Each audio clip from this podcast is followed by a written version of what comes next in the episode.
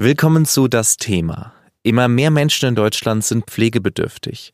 Was bedeutet das für die Angehörigen und was kann und sollte die Politik tun? Darüber spreche ich mit SZ-Gesundheitsexpertin Michaela Schwinn und mit Ruth Schneeberger. Sie ist Autorin bei der SZ und hat ihre Mutter gepflegt. Mein Name ist Benedikt Witzenberger. Schön, dass Sie zuhören. Das Thema. Der Podcast der Süddeutschen Zeitung.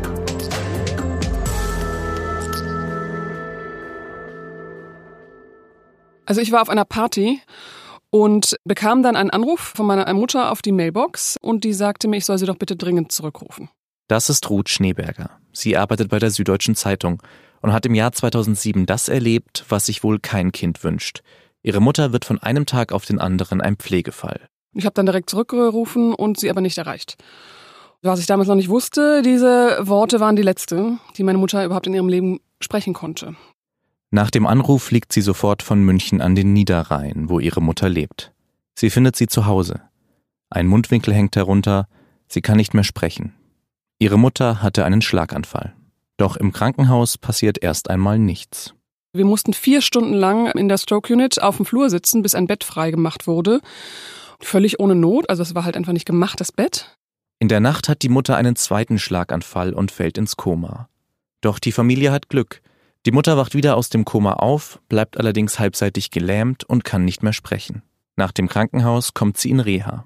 Dort sagte man uns, sie würde nach ein paar Wochen oder Monaten am Stock wieder rausgehen können. Das war aber nicht der Fall. In der Reha machen die Pfleger Ruth Schneeberger auf eine Beobachtung aufmerksam. Die haben mir dann allerdings selber erzählt, dass meine Mutter da jeden Tag geweint hat, ähm, wenn ich nicht da war. Und ich habe das eben nicht gesehen, weil wenn ich da war, war sie froh. Und das war auch der Grund, warum ich dann wusste, ich muss sie zu mir nach Hause nehmen. Und damit war die Entscheidung gefallen. Ruth Schneeberger holt ihre Mutter aus der Reha zu sich nach München. Für eine kurze Zeit, glaubt sie damals. Sie hatte eine Lebenserwartung von einem halben Jahr, als sie zu mir nach Hause kam. Und ich habe das den Ärzten geglaubt und dachte, ich will ihr noch einen schönen Lebensabend bieten, die kurze Zeit, die wir zusammen noch haben. Und daraus sind zehn Jahre geworden. Aber gehen wir erstmal zurück an den Anfang, zu Ruth Schneebergers Mutter. Sie war immer sehr aktiv, eine Idealistin, die sich für viele Dinge eingesetzt hat. Sie war Bürgermeisterkandidatin in unserer Stadt, in der ich geboren bin. Sie war auch ein starker Mensch mit einem starken Charakter, einen starken Durchsetzungswillen vor allem. Und wenn man das weiß und dann sieht, vom einen Moment auf den anderen fällt sie um wie ein Baum, konnte auf einmal nicht mehr sprechen, sich nicht mehr bewegen, überhaupt nicht den eigenen, die eigenen Wünsche äußern da war mir dann halt sehr wichtig, für sie sprechen zu können. Da kommen den ganzen Tag Schwestern in dieser Reha. Die wollen wissen, möchten sie die Strümpfe anbehalten? Was wollen sie essen? Was wollen sie trinken? Wir sind es gewöhnt, dass wir mit Menschen kommunizieren können. Und wenn man das nicht mehr kann, dann sind sogar auch diese Fachkräfte in diesen Einrichtungen total überfordert. Niemand hat sie verstanden. Nur ich wusste, was sie wollte. Das war aber auch für mich natürlich die Verantwortung, ich muss mich jetzt kümmern, wenn ich will, dass es meiner Mutter halbwegs gut geht. Und das wollte ich. Und das hat alles überstrahlt? Also auch die Probleme, mit denen du vermutlich gerechnet hast? Absolut. Und ich hatte mir auch erhofft, dass alle Probleme rundherum, die dann in den Krankenhäusern und mit Ärzten und Pflegern und Schwestern und Krankenkasse, meine Hoffnung war, dass das besser wird, wenn ich zu Hause bin, dass ich dann die Kontrolle darüber habe, wer mit ihr wie umgeht. Und genauso war es auch, als sie dann bei mir zu Hause einzog ist wirklich ein Riesenballast von mir abgefallen. Es ist zwar organisatorisch ein großer Aufwand gewesen, bis es erstmal geklappt hat, aber als sie dann bei mir zu Hause war, ist eine Riesenlast von mir gefallen, weil ich wusste, all die Probleme, die rundherum gemacht werden, die haben wir jetzt nicht mehr. Konntest du da irgendwie mit deiner Mutter auch darüber kommunizieren, wie es für sie geworden ist in dem Moment, als sie dann umgezogen ist zu dir? Ja, sie war sehr froh. Also das sah man erstens an ihrem Gesichtsausdruck. Zweitens konnte sie viel besser schlafen vom ersten Moment an. Sie hatte also wirklich das Gefühl, dass sie nach Hause kommt. Wir haben auch alles so eingerichtet, dass sie es schön hatte, so wie sie es haben wollte. Sie hat am Fenster direkt gelegen in ihrem Pflegebett. Und es hat sich ganz stark gezeigt, auch sehr schnell, dass alle ihre zusätzlichen gesundheitlichen Probleme, die sie während der Reha dann bekommen hatte, zu Hause verschwanden. Es ging ihr nach ungefähr einem Jahr zu Hause so gut wie nie. Also psychisch, das wird einige vielleicht verwundern, ging es ihr besser als vorher, als sie noch gesund war. Weil wir haben uns den ganzen Tag um sie gekümmert, wir haben ihr jeden Wunsch von den Augen abgelesen, mussten wir auch, weil sie nicht sprechen konnte. Und alles drehte sich um sie. Und das hat ihr irgendwann ganz gut gefallen. Und sie hat sich da richtig fallen lassen. Und es ging ihr wirklich blendend über Jahre hinweg. Und das war sehr schön zu sehen, dass man selber so viel Einfluss darauf hat. Und das hat auch mich bestärkt und auch die Pfleger, die sie dann mitgepflegt haben. Das war wirklich toll zu sehen, wie gut es ihr gehen konnte, obwohl die Ärzte sie ja wirklich schon aufgegeben hatten. Wie hat denn dein Umfeld darauf reagiert? Du hattest gerade frisch einen Vollzeitjob, glaube ich. Ja. Du warst im Studium fertig. Ja. Das hat sich ja wahrscheinlich viel geändert für dich. Ja, absolut. Also mein Leben sah vorher natürlich komplett anders aus. Es hat sich dann um 180 Grad gedreht. Ich war jemand, der immer viel tanzen gegangen ist. Als ich noch in Köln studiert habe, war ich fast jeden Abend oder jeden zweiten Abend irgendwie unterwegs. Und ich war auch jemand, der eigentlich nie zu Hause war. Und jetzt war ich auf einmal wirklich an diese Wohnung gebunden. Also wenn ich nicht arbeiten war, dann war ich bei meiner Mutter, weil wir diese Pflegerin uns auch nur leisten konnte, ein paar Stunden am Tag. Und ich war also an jedem Wochenende, immer wenn die Pflegerin Urlaub hatte, an jedem Abend, am Wochenende eben auch den ganzen Tag bis abends in der Nacht Pflegerin für meine Mutter. Und ich habe dann das Tanzengehen auf einmal die Woche beschränkt. Jahrelang, bis das dann auch nicht mehr ging, weil ich ja morgens nie ausschlafen konnte. Ich musste ja immer um acht Uhr wieder wach sein, um auch den Pflegedienst reinzulassen und meine Mutter Frühstück zu machen. Hobbys oder Freizeit konnte ich auch vergessen. Also es war zwar so, dass ich mich weiterhin mit meinen Freunden getroffen habe, die kamen aber dann meistens zu uns. Und es mussten dann natürlich auch solche sein, die das mit meiner Mutter verstanden haben und die sich auch mit meiner Mutter verstanden haben und für die das auch kein großes Problem war, dass da ein extrem schwer kranker Mensch liegt. Also es kamen dann zwei beste Freundinnen weiterhin und ein guter Freund und das war's. Und eine sehr gute Freundin, die hat sich nicht mehr blicken lassen, weil sie einfach damit komplett überfordert war. Es kann sich aber auch wieder ändern. Also die kam dann später aber zurück und war am Ende diejenige, die uns sehr gut geholfen hat.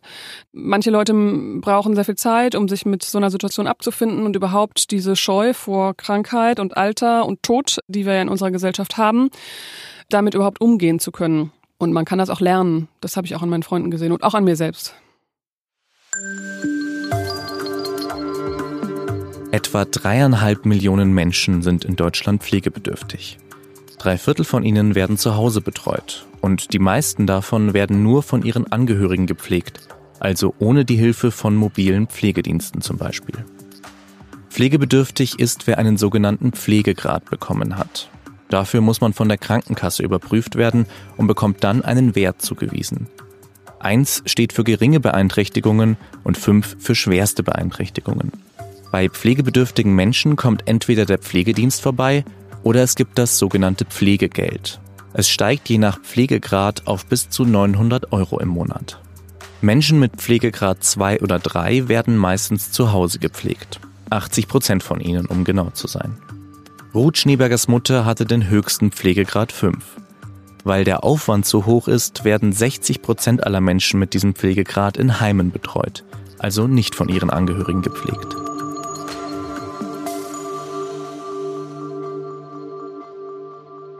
Jedes Mal, wenn ich nach Hause kam von der Arbeit, und ich hatte ja immer einen Vollzeitjob die ganze Zeit, war ich Pflegerin für meine Mutter. Bei uns zu Hause war quasi ein Pflegeheim in klein. Hausarzt, Physiotherapeuten, Pflegerin, Pflegedienst. Es war ständig sehr viel los und alles drehte sich um meine Mutter. Und ich habe auch quasi 24 Stunden am Tag daran gedacht. Denn auch wenn ich in der Arbeit war, musste ich ja immer mit dem Pflegepersonal telefonieren. Die haben mich auch sehr oft angerufen, wenn dann der Blutdruck wieder so hoch war die hatten dann teilweise auch Angst, weil man zu Hause ja nicht immer direkt reagieren kann. Und ich war immer die Ansprechperson und ich war immer verantwortlich für alles. Ich war ja auch gesetzliche Betreuerin meiner Mutter. Und das ist das, was das wirklich Anstrengende war. Warum? Das Erstaunliche ist, dass die Behörden, die dann mit einem zu tun haben, so tun, als sei man deren Angestellter. Also das ist ein Ton, der da herrscht. Ich habe gedacht, ich tue was Gutes, indem ich für meine Mutter Betreuerin bin und das war ja auch so. Man hat aber mit sehr viel Misstrauen zu tun. In München sind es dann auf der einen Seite die Stadt und dann auf der anderen Seite das Land. Und dann muss man alles immer wieder neu beantragen, halbjährlich teilweise. Und das ist ein Job, der eigentlich ein Halbzeitjob ist. Und dazu noch mein Vollzeitjob und dazu noch die Pflege. Das ist eigentlich wirklich zu viel für eine Person. Und ich hatte Glück, dass mein Bruder, der Anwalt war, mich da unterstützt hat. Ansonsten hätte ich das überhaupt nicht machen können und ich musste trotzdem extrem viel machen. Und das war wirklich das Enervierende, dass man sich darum auch noch so stark kümmern muss und da auch noch so stark unter Beschuss steht, mit der Krankenkasse zum Beispiel ständig die Anträge zu stellen. Meine Mutter war privat versichert. Da muss man erstmal alles vorschießen und dann kann man darum kämpfen, dass man einen Teil davon zurückbekommt. Und die sind teilweise noch sehr viel schlimmer als die gesetzlichen Krankenkassen, was so die Beantragung und, und die Übernahme von Hilfsmitteln angeht. Zum Beispiel kam meine Mutter aus der Reha endlich nach Hause Dann hätte sie ein Pflegebett benötigt. Das ist so ein höhenverstellbares Bett, wo man eben auch Kopf höher machen kann, Füße höher, dass hier so jemand überhaupt aus dem Bett gehoben werden kann, weil er sich auch selbst überhaupt nicht bewegen kann. Es war also bitter nötig. Sie war höchste Pflegestufe und sie hätte absolut Anspruch darauf gehabt. Nun sagte aber die Krankenkasse, ja, schön und gut. Wir müssen das aber erst begutachten lassen. Und dann sagte ich, ist ja kein Problem, kommen Sie einfach in die Reha. Und dann sagten die, nee, machen wir nicht, weil sie wird ja zu Hause leben. Sie muss an dem Ort begutachtet werden, wo die Pflege stattfindet. Dann sage ich ja, das, dann haben wir aber ein Problem, denn meine Mutter kann ja nicht nach Hause, bevor dort ein Pflegebett steht. Ich kann sie ja schlecht auf eine Matratze legen. Und dann sagten die, ja, da haben wir tatsächlich ein Problem. Und dann sage ich, was machen wir jetzt? Ja, wir können die Reha weiter bezahlen. Und dann sage ich, wie oft, wie lange soll das jetzt gehen, bis meine Mutter tot ist oder was?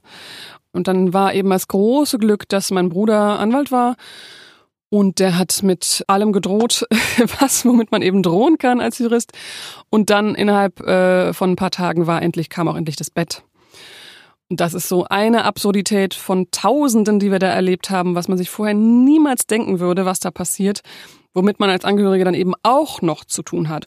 Und da muss ich sehr, sehr viel ändern. Ich habe mich immer gefragt, wie machen das andere Leute, deren Tochter nicht Journalistin und deren Sohn nicht Anwalt ist? Und die vielleicht alleine oder nur einen selber noch kranken Ehepartner zu Hause haben, das ist eigentlich nicht zu schaffen. Aber das heißt, die Logik ist, wenn ich die Leute zu Hause pflege, muss ich eigentlich fast mein eigenes Geld dazu schießen. Ja, natürlich. Ich habe null Cent dafür bekommen, dass ich meine Mutter pflege, bis heute nicht. Ich hätte eigentlich einen Anspruch darauf, weil im letzten Jahr wir den Pflegedienst abbestellt haben und alles selber gemacht haben. Dann hat man Anspruch auf Pflegegeld. Das ist nur ein Drittel dessen, was der Pflegedienst bekäme weil man eben keine Fachkraft ist. Da muss sich auch einiges ändern. Also wie gesagt, ich habe keinen einzigen Cent dafür bekommen und ich habe Zehntausende Euro bezuschusst für meine Mutter, bis das Geld alle war. Erstens das meine Mutter, zweitens auch meins. Und wenn man danach geht, ob sich das lohnt für einen finanziell, dann kann ich sagen, absolut nein. Emotional dafür aber umso mehr, ja. Du hast ja nebenbei noch Vollzeit gearbeitet. Du hattest quasi noch eine ganze Stelle nebenbei, mit der du dich um deine Mutter gekümmert hast, ums Rechtliche, um die Pflege. Wie hast du das hinbekommen? Am Anfang konnte ich noch nicht mal alleine zum Einkaufen gehen, weil ich Angst hatte, dass ich sie da äh, komplett hilflos äh, zu Hause lasse. Und so nach ein, zwei Jahren hat sich das eingependelt und man wirklich sah, nein, sie hat keine gesundheitlichen Beschwerden mehr, außer diesem Schlaganfall, der sie so stark eingeschränkt hat. Aber ich musste keine Angst mehr haben. Dann konnte ich auch entspannter wieder bei der Arbeit sein und mich auf meine Arbeit konzentrieren. Und aber sobald ich nach Hause kam, war ich eben quasi ihre Pflegerin. Das ist mir deswegen leicht gefallen, weil wir ein sehr gutes Verhältnis hatten. Und ich deswegen mich gefreut habe, wenn ich nach Hause kam und wir auch schöne Sachen zusammen gemacht haben. Aber gleichzeitig war ja diese Freizeit für mich auch Arbeitszeit. Deswegen, wie gesagt, ich hatte eigentlich selber keine Freizeit. Und nun habe ich aber noch das Glück gehabt, dass äh, mein Bruder sich auch teilweise engagiert hat und der wohnte zwar in einer anderen Stadt, aber wenn ich Urlaub haben musste und wollte, ist er gekommen und hat meine Mutter gepflegt.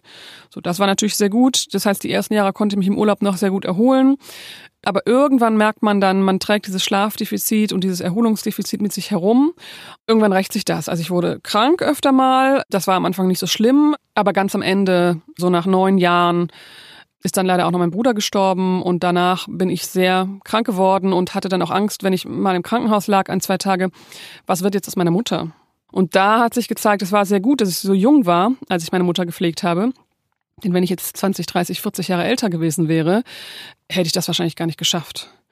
Ich persönlich habe aber auch erfahren, dass es extrem viel zurückgegeben hat. Ich habe eben in jedem Moment gemerkt, wenn ich mich kümmere, geht es ihr so viel besser und es kommt so viel zurück und ich bin so froh darüber, dass es mir wirklich über ganz viele Jahre egal war, dass ich kaum noch ein eigenes Leben hatte, weil ich eben gesehen habe, ich kann so viel bewirken und ich kann ihr wirklich Lebensjahre schenken und Lebensqualität schenken vor allem.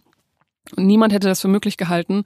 Und es war wie so ein Experiment, äh, was ich durchgeführt habe und was funktioniert hat. Und das war ganz toll zu sehen.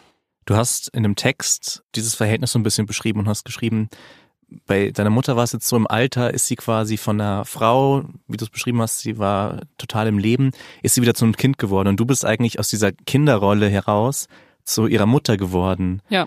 Wie hat sich das dann im Verhältnis, im täglichen Verhältnis gezeigt? Sie war so niedlich. Sie hat dann da gelegen mit ihren roten Löckchen und den großen blauen Augen und hatte irgendwelche Wünsche, die sie nicht aussprechen konnte und hat aber trotzdem versucht weiter zu sprechen, obwohl sie nicht mehr sprechen konnte. Und das machen Kinder ja auch. Ne? Irgendwelche Gaga-Wörter dann sagen und dann aber auch den Anspruch haben, dass man verstanden wird. Und auch andere Pfleger, habe ich bemerkt, haben das an ihr bemerkt, dass sie so eine ganz kindliche Seite hatte. Und ich habe dann, äh, mir ist klar geworden, dass das bei vielen älteren Leuten so ist, dass eben die Fähigkeiten abnehmen, wie das am Anfang des Lebens auch ist. Da arbeitet man die Fähigkeiten erst heraus und man ist in so einer Übergangsphase, dass man noch nicht alles kann, aber will. Und so ist es im Alter auch bei vielen nochmal, wenn man eben krank wird oder abbaut. Und für mich hat es das viel leichter gemacht, damit umzugehen. Und ich habe mich auch oft verglichen mit alleinerziehenden Müttern, die kleine Kinder haben. Nur dass mein kleines Kind in Anführungszeichen 80 Kilogramm schwer war und deswegen ein bisschen schwerer zu handeln war in der Pflege und ich es auch nicht überall mitnehmen konnte. Aber ich fand es gar keinen großen Unterschied zwischen alleinerziehenden Müttern und mir, weil das eben ein ähnlich großer Aufwand ist. In einem Text, den du im vergangenen Juni geschrieben hast, da heißt es am Ende, jetzt könntest du dich wieder um dich selbst kümmern. Und im direkten Zitat, auch wenn ich kaum noch weiß, wie das geht, ich freue mich darauf. Jetzt meine Frage, hast du inzwischen wieder gelernt, wie das geht? Ja, ein bisschen. also ich hätte nicht gedacht, dass es so lange dauert, aber mein Körper gibt mir das vor. Ich bin lustigerweise total faul geworden und liege jetzt wirklich Sonntage zu Hause rum und mache nichts. Offenbar muss das so sein, dass ich mich wirklich erhole und dass ich auch wieder ganz gesund werde und dass ich einfach mal nichts mache. Denn es ging zehn ganze Jahre lang nicht, dass ich irgendwie mal einen halben Tag faul bin. Es ging einfach nicht. Ich musste immer, immer, immer, immer was machen. Aber es ist wirklich die Hauptsache, dass man wieder zur Ruhe kommt und das habe ich gemerkt und danach geht das Leben auch wieder ganz normal weiter. Würdest du dich denn im Rückblick gesehen wieder genauso entscheiden? Absolut. Ich würde mich jederzeit wieder dazu entscheiden. Ich würde allerdings ein paar Dinge anders machen. Ich würde noch stärker die Sachen einfordern, auf die man einen Anspruch hat und würde mich stärker darauf konzentrieren, dass wirklich die ganzen Stellen, die eigentlich dazu da sind, das Ganze zu unterstützen, ihre Arbeit auch wirklich leisten, denn die versuchen alle, sich davor zu drücken. Und gerade die Krankenkasse würde ich auf jeden Cent verklagen, weil die uns unglaublichen Ärger gemacht haben. Und das ist was, was sich überhaupt nicht lohnt, selber auszufechten, sondern ich würde sofort jederzeit einen Anwalt dazu nehmen, dass der das für einen ausfechtet und man selber sich ganz auf diese schönen Seite der Pflege konzentrieren kann. Denn das ist im Nachhinein das, was mich sehr ärgert, dass man davon so abgehalten wird auch emotional sich über Dinge, die in der Organisation begründet liegen, so aufregen muss, während man ja eigentlich nur für den Angehörigen da sein will, emotionale Stütze sein möchte. Und das ist auch das Ungerechte, dass man davon als Angehöriger so abgehalten wird. Und deswegen würde ich da einiges anders machen, aber ich würde es auf jeden Fall sofort wieder machen.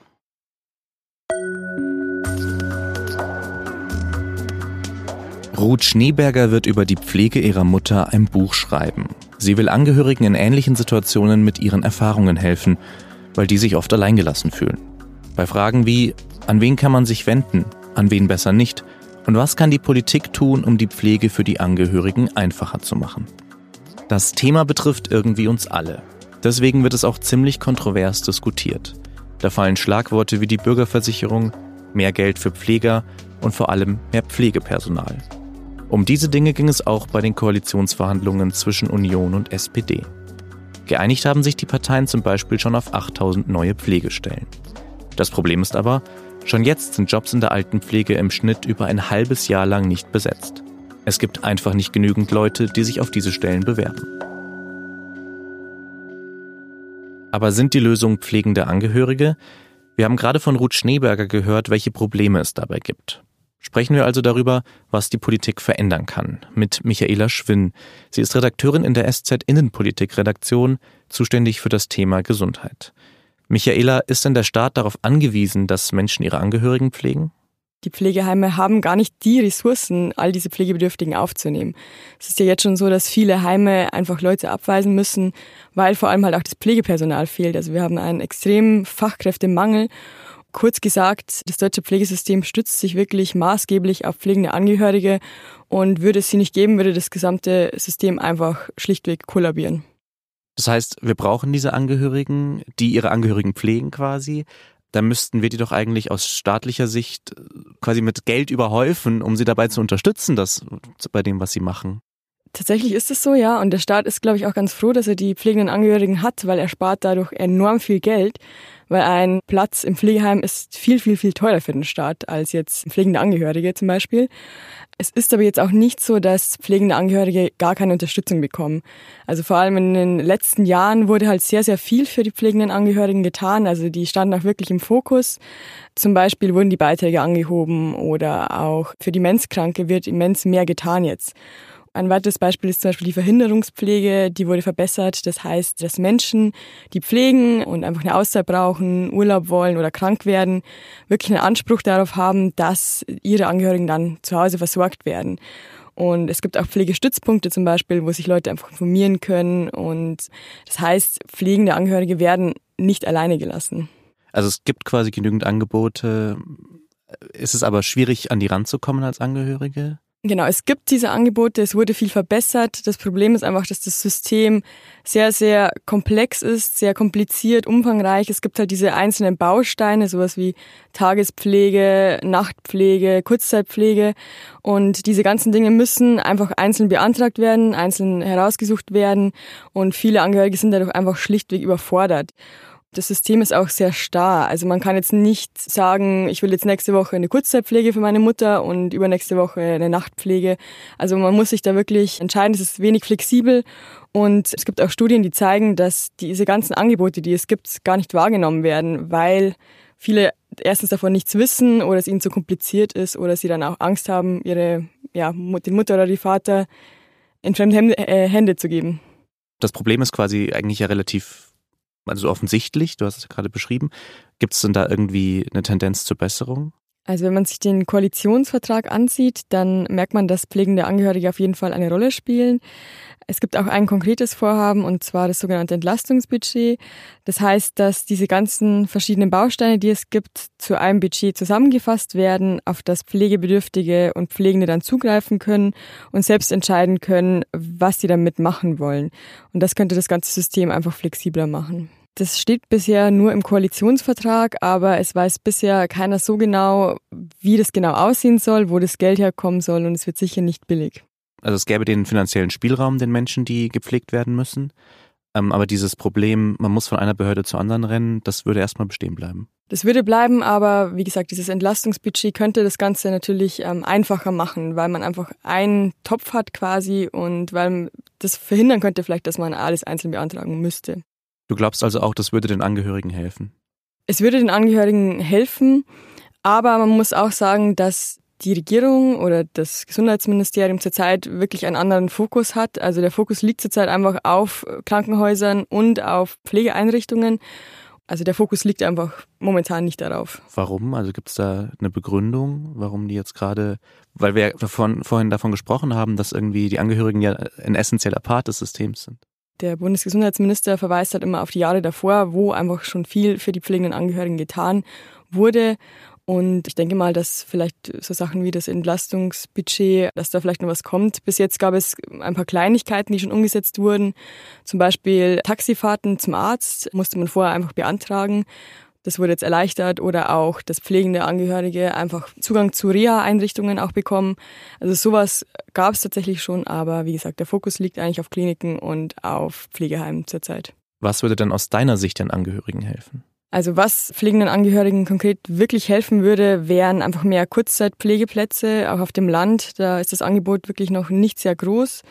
Dann auch natürlich unbürokratischere Kommunikation mit den Kassen und auch mehr Beratungsstellen. Es gibt zwar schon einige dieser Pflegestützpunkte, an die sich Hilfesuchende wenden können, aber es gibt immer noch viel zu wenige und zum Beispiel in München gibt es gar keinen.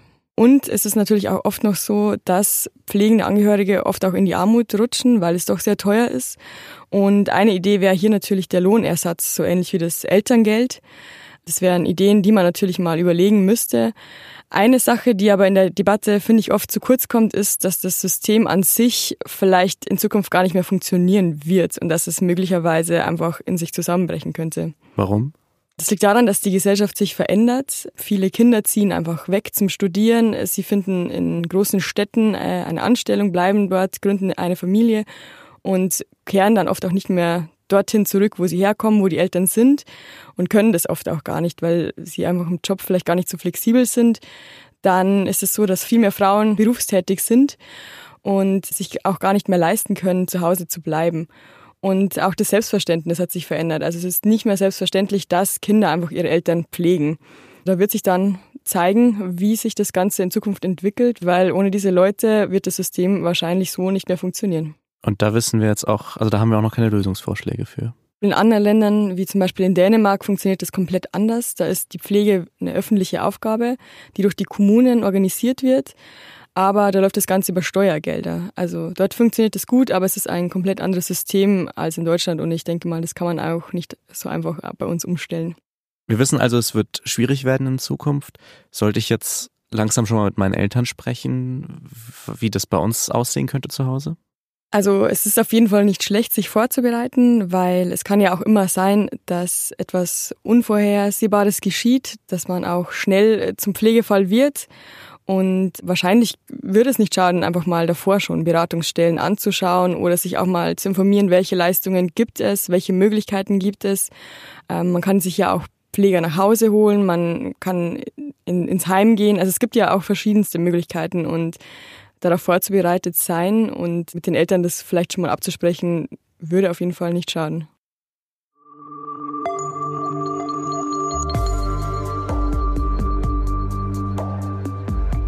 Das war das Thema für diese Woche. Ich wünsche Ihnen noch eine schöne Woche und hoffe, dass wir uns am kommenden Mittwoch wiederhören. Dieser Podcast wird produziert von Julia Ongard, Karl Osarski, Laura Terball und von mir, Benedikt Witzenberger. Ich sage herzlichen Dank fürs Zuhören. Bis nächste Woche.